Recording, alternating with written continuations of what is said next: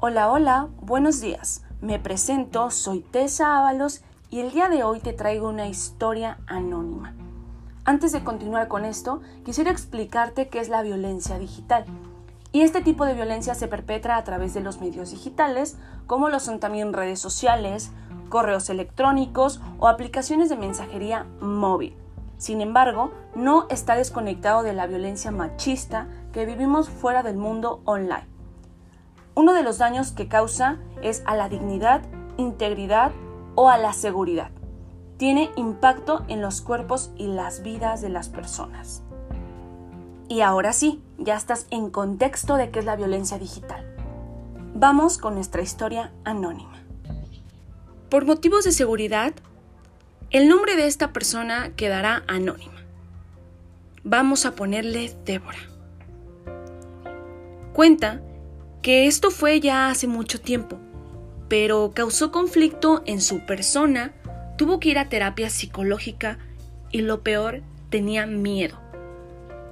Todo esto comenzó gracias a una plataforma que se llama Facebook en donde le llegó un mensaje de un usuario desconocido advirtiéndola que tiene fotos de ella, incluso videos, que los va a publicar en todas las redes sociales del momento.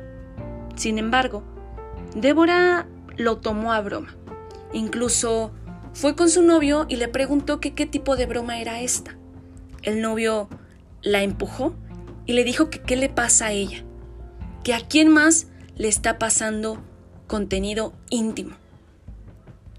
En ese momento, Débora salió de la casa de su novio, se asustó y le empezó a preguntar al usuario desconocido que quién era, que cómo la conocía y que cuál era su problema, qué quería de ella. Este usuario le contestó que quería fotos y videos íntimos. Débora por supuesto le dijo que no, que estaba loco. Pasó el tiempo. Débora seguía teniendo miedo y no sabía qué hacer. Cuenta que aproximadamente pasaron dos semanas cuando amigos de Facebook empezaron a decir que había fotos de ella en páginas distintas. Ella asustada, terrorizada, entra a estas páginas y ve contenido íntimo de ella. Incluso unos videos en donde ella recuerda que fueron mandados a su novio.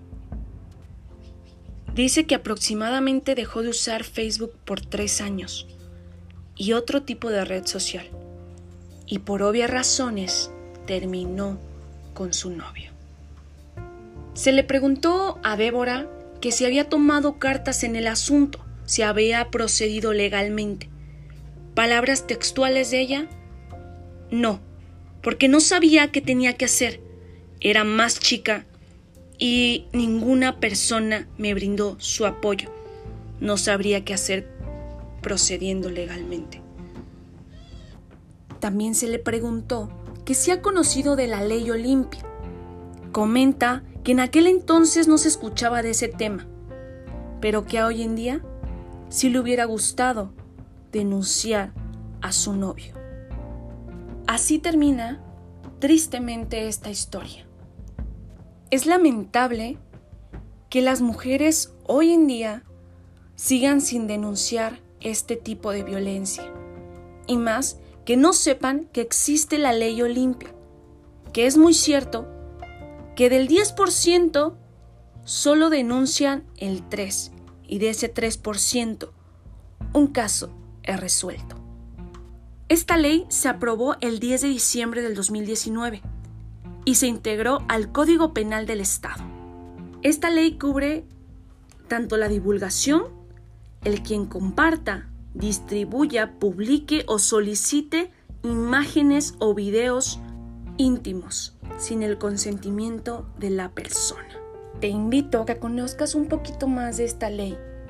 Seas hombre, seas mujer, seas niño, puedes denunciar, no te quedes callado. Y hemos llegado al gran final. Los espero en otro episodio de Contando Historias Anónimas. Hasta la próxima.